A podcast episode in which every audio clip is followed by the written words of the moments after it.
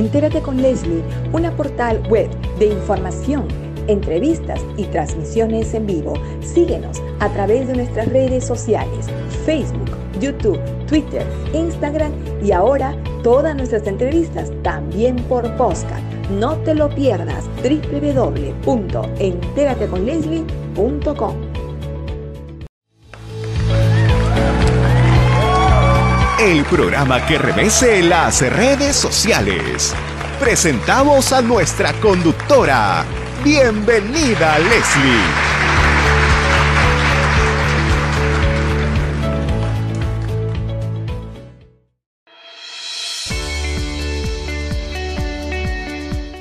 Regresamos a Entérate con Leslie.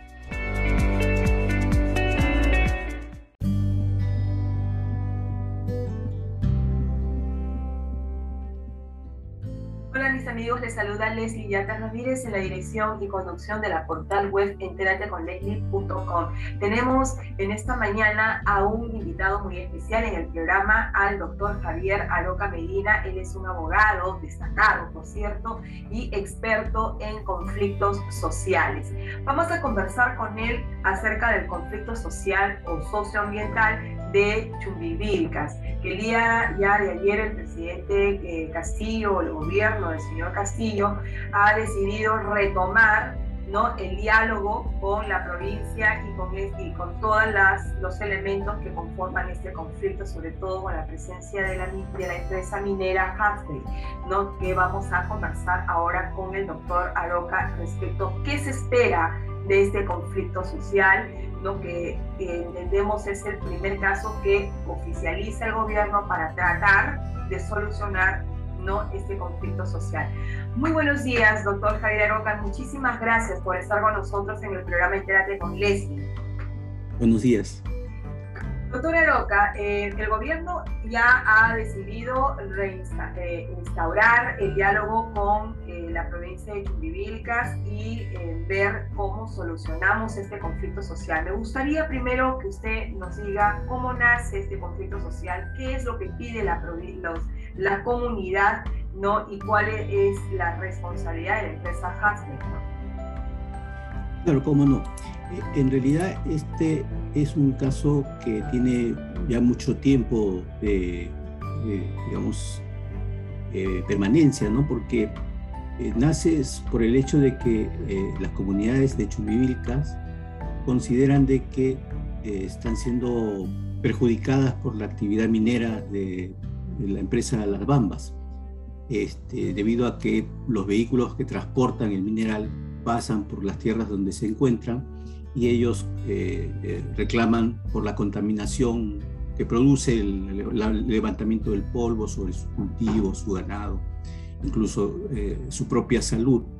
Entonces han venido reclamando esto tanto al Poder Ejecutivo como a las autoridades regionales, provinciales y distritales y a la propia empresa. y, y, es un tema que todavía está latente porque varias de las demandas que ellos han hecho en realidad se originan debido a que eh, la empresa Las Bambas originalmente había propuesto la construcción de un mineroducto para sacar los minerales de la mina hacia, hacia el lugar donde los tiene que transportar. Sin embargo, posteriormente se cambió esa decisión y eh, lo que hicieron fue una carretera. Y, y esto es lo que de alguna manera eh, genera el problema, ¿no? Porque la, carretera sí de alguna manera está afectando a los pobladores locales, este, y como ocurre en otros lugares donde hay este, unidades mineras, ese suele ser el, reclamo de la población, la contaminación del aire que puede perjudicarlos tanto a ellos como a sus cultivos y, y ganado. ¿no? Doctora este, Roca, ellos en enero de este año entraron a una huelga indefinida, ¿no es cierto? Y, y dentro de sus reclamaciones dijeron que eh, se deje sin efecto el estudio de impacto ambiental que había sido, que ellos consideraban, o sea, la, comunidad consideraba de que esto era muy forzado, ¿no? En pleno, en pleno de la pandemia. ¿no? Y eh, han solicitado una fiscalización ambiental por parte del gobierno. ¿no? Que si estas cosas y el destino del 7%, ¿no? Eh, si esto no se da, ¿no? Si esto no se da, pues eh, en realidad ellos, van a, eh, ellos iban a seguir en esta postura radicalizada. este es, esto es lo que, lo que se dijo en enero. Ahora vamos a ver qué se espera de este diálogo. ¿Qué esperamos, doctor Javier Aroca, eh, de, este diálogo que entabla nuevamente el gobierno ¿no? con respecto a este conflicto social? ¿Cómo debería ser resuelto este conflicto? Bueno, eh, por un lado, lo que las comunidades esperan y las autoridades eh, provinciales y distritales es que se retome con seriedad las discusiones que ya han venido habiendo, ¿no? porque aquí ocurre una situación en la que las comunidades que son testigos de, la extracción del mineral siguen estando en una situación de pobreza bastante lamentable y entonces eh, quieren una reactivación de la economía. Y generalmente los recursos que brinda la empresa a través del pago de los impuestos, regalías, etcétera, este, no son destinados necesariamente para las propias comunidades. Entonces, un primer compromiso que eh, tenían eh, las autoridades del Poder Ejecutivo que se estuvieron discutiendo antes del actual gobierno era justamente la reactivación económica, ¿no? el, reducir las brechas eh, sociales que existen en esa zona. Pues creo que una de las principales este, consideraciones que ellos tienen es esta. Y lógicamente también está el hecho de ver si es factible eh, volver al plan original de que en vez de que pasen camiones para trasladar, transportar el mineral, eh, se pueda retomar la idea del mineroducto. Eh, esa en realidad ha sido la, la madre de, toda esta situación. he escuchado que algunos funcionarios del gobierno han declarado de que se podría construir un ferrocarril. Habría que ver si efectivamente el ferrocarril es eh, menos contaminante y es una solución o no a este problema. Pero mientras no se vea este tema, este, va a ser un, problema que va a ser recurrente. Este, las comunidades van a seguir eh, reclamando porque están siendo contaminadas. Y lógicamente ahí es importante la labor que puede desempeñar los organismos fiscalizadores, ¿no? como UEFA o SINERMIN, todos los organismos que tienen que ver por velar por los derechos de las comunidades y que el medio ambiente no se contamine. Doctora Loca, por ejemplo, acá tengo un, dato también de este caso, dice em, que este conflicto estalla debido a la fallida negociación, evidentemente, del gobierno ¿no? y con la empresa. Eh, y los representantes de la provincia de Chumbivilca porque exigían la firma de un marco convenio provincial para que la minera deslinde el 7% de sus utilidades como parte de la responsabilidad social y ambiental. ¿no? Ese es uno de los, de los puntos que también esto reclama, reclama ¿no? la comunidad. Entonces, eh, en, esta, en, en, este proceso de diálogo que se, estará, que se, que se instauró ayer, ¿no? Eh, ¿A qué nos va a conducir? A dejar sin efecto el impacto ambiental que ya se había hecho, que ellos consideran que esto era forzado, eh, promover este marco convenio provincial con el destino del 7%, o, ¿no? Eh, o entramos a una rueda de, de, nuevos temas para negociar.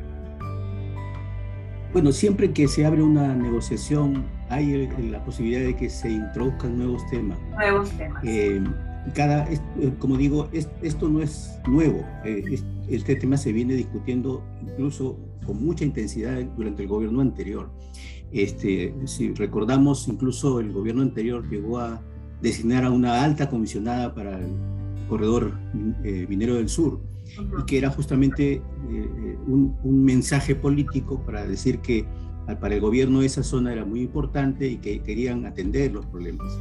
Este, sin embargo, las comunidades sienten de que no han avanzado suficientemente este, y lógicamente van a seguir reclamando por otros. ¿por, qué ¿por qué la comunidad siente que, que, no se ha avanzado, que no se atiende estas, estas esto, eh, demandas ¿no? de la comunidad de Chunivircas? Usted en una entrevista anterior que le hicimos, eh, coincidimos en el punto de que muchos muchos eh, temas que se, o acuerdos que, que, se plasman en un acta no necesariamente se cumplen. ¿no? Entonces, eh, pasa por ahí doctor Aroca, este caso también, que muchas cosas que se plantean en un acta no se cumplen. ¿Por qué la comunidad siente que no se les está atendiendo? Eh, sobre eso yo podría decir de que muchas veces también tiene que ver con los tiempos administrativos para la implementación de los acuerdos. Por ejemplo, si las comunidades logran un acuerdo para que les brinden servicios de salud que pasan por construcción de postas o contratación de médicos, ¿no? de personal de salud, eso no se puede hacer de un momento a otro. Necesita determinado tiempo. Si es construcción de infraestructura, hay que pasar por un proyecto de inversión. Entonces, puede tomar años y la comunidad no quiere que esto demore tanto tiempo. Ese sigue siendo el problema común en, muchas partes del país, donde se firma el acuerdo y las comunidades creen que ya al día siguiente o al mes siguiente o en el mismo año eso se va a lograr. Y no es así, ¿no? porque lo que se acuerda hoy necesita estar reflejado en el presupuesto correspondiente, no sea distrital, provincial, regional. Y lo tienen que incorporar para que recién el siguiente año empiece la ejecución de esas obras o la contratación de ese personal.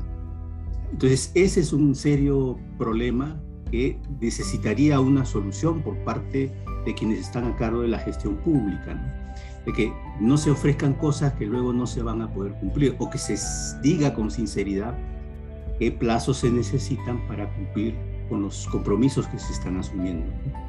Doctora Roca, esto nos puede conducir eh, a, porque eh, también hemos escuchado a, distintos eh, expertos también en conflictos sociales como usted, decir de que en vista de que en el Perú tenemos una enorme cantidad de conflictos socioambientales, sería prudente que se destine, ¿no? que se cuente dentro del presupuesto con, con una partida ¿no? especial para atender los conflictos sociales, ¿no? Y, tal vez eso haría que eh, lo que usted dice, agilizar, ¿no? Las demandas que se plasman en un acta, o sea, los acuerdos. Si yo estoy, eh, si yo pido atención en salud, educación, construcción y qué sé yo, entonces eh, eso no puede salir del presupuesto global que ya está pues destinado, ¿no? en distintos rubros, pero lo que sí se puede hacer es trabajar una política preventiva, ¿no? Que es contar con, de pronto con una reserva especial, no me estoy refiriendo a cuestiones de dinero, presupuesto especial, para atender estas demandas de los conflictos sociales.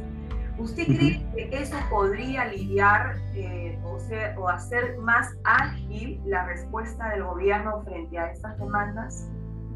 Eso ayudaría muchísimo, ¿no? Este, que, no solamente eh, eh, digamos, la presidencia y el Consejo de Ministros, sino los diferentes ministerios que tienen que atender los conflictos sociales que se presentan, pudieran contar con un presupuesto destinado para estos temas, sobre todo cuando se puede anticipar que pueden ser conflictos que van a escalar y que luego cuando ocurren generan unas enormes pérdidas para el país. Este, y luego está este, los gobernantes eh, lamentándose, ¿no? De que se pierden miles y millones este, porque están paralizadas las actividades económicas.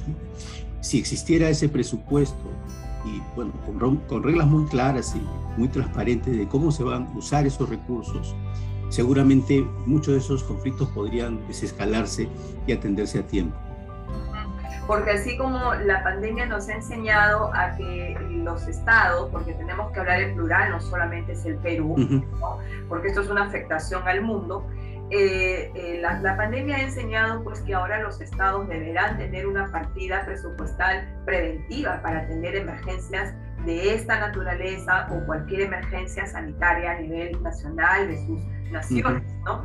Eh, y esto significa contar evidentemente con una reserva presupuestaria para justamente atender lo que significa una emergencia y no estar pues eh, de alguna manera activándose. Por ejemplo, para el giro de bonos y todo ello, debe caer en un presupuesto especial y no afectar el, el, presupuesto que está destinado a otros rubros. Entonces, Eh, ¿Cuántos conflictos sociales tenemos en el Perú? Usted tiene la data eh, más cercana, eh, un aproximado para más o menos que partir de esa premisa de que el Perú tiene que contar con un presupuesto específico para atender conflictos sociales. ¿no? Y este es el primer caso, pero tenemos muchísimos, doctor. Así es. Van a tener que eh, encontrarse pronto con conflictos en la selva. Si recordamos en los últimos años, eh, Loreto ha sido uno de los departamentos o regiones donde más conflictos han habido relacionados con la actividad petrolera. Este, ahora en, la Sierra Sur, no, solamente en Chumbivilca, sino también en, en otras partes del Cusco, en Puno, en Apurima, hay conflictos que no se han resuelto.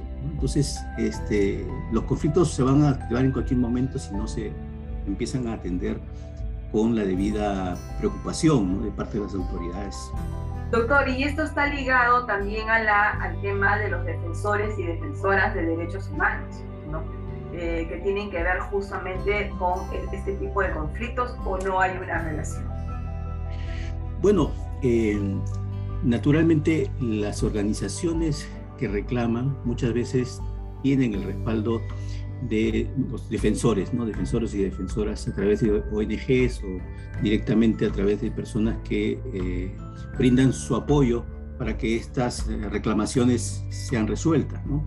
Y eh, nos encontramos muchas veces que son este, acusadas de diferentes razones o incluso amenazadas para que puedan realizar sus labores de una manera adecuada. Entonces sí es un tema que, que preocupa. Este, hubo una serie de denuncias en, gobiernos anteriores de las eh, dificultades que atravesaban. Ojalá que en, este gobierno eso no, no, sea el caso. Pero la labor que los defensores realizan es, es importante, porque sin ellos muchas veces los reclamos de las comunidades quedan silenciados ¿no? y no se llegan a conocer como es debido. Para cerrar la entrevista, doctor, pareció muy amable para desearnos unos momentos de su tiempo. Para cerrar ya la, entrevista, eh, una opinión de carácter muy general, no solo de conflicto social, que usted es abogado y es también un gran observador de las cosas.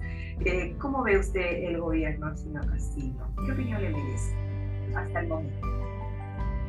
Bueno, eh, eh como todos los peruanos, creo que deseamos que le vaya bien al gobierno. Este, creo que no ha empezado con buen pie. Eh, hay una serie de factores que están influyendo en que la situación esté un poco complicada todavía.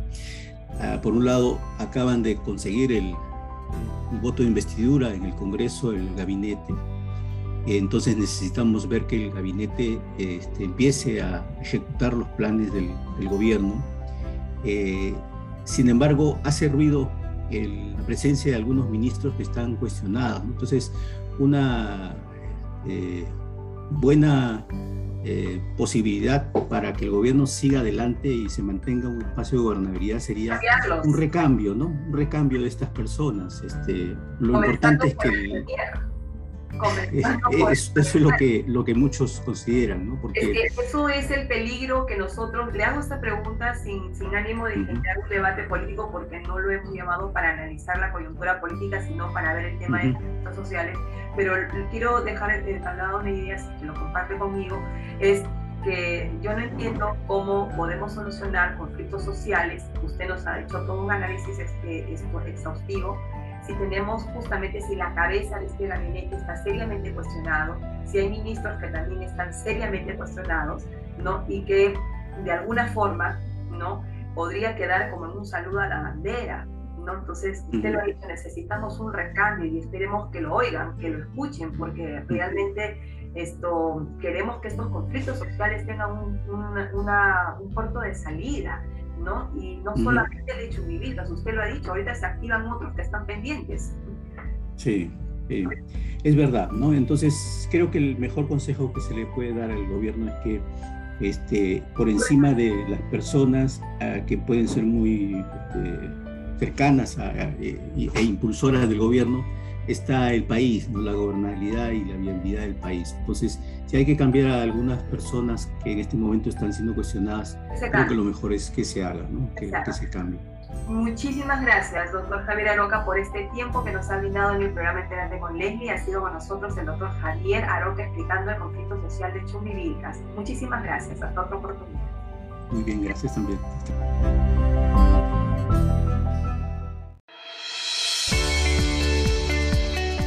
No te muevas de la sintonía de Entérate con Leslie.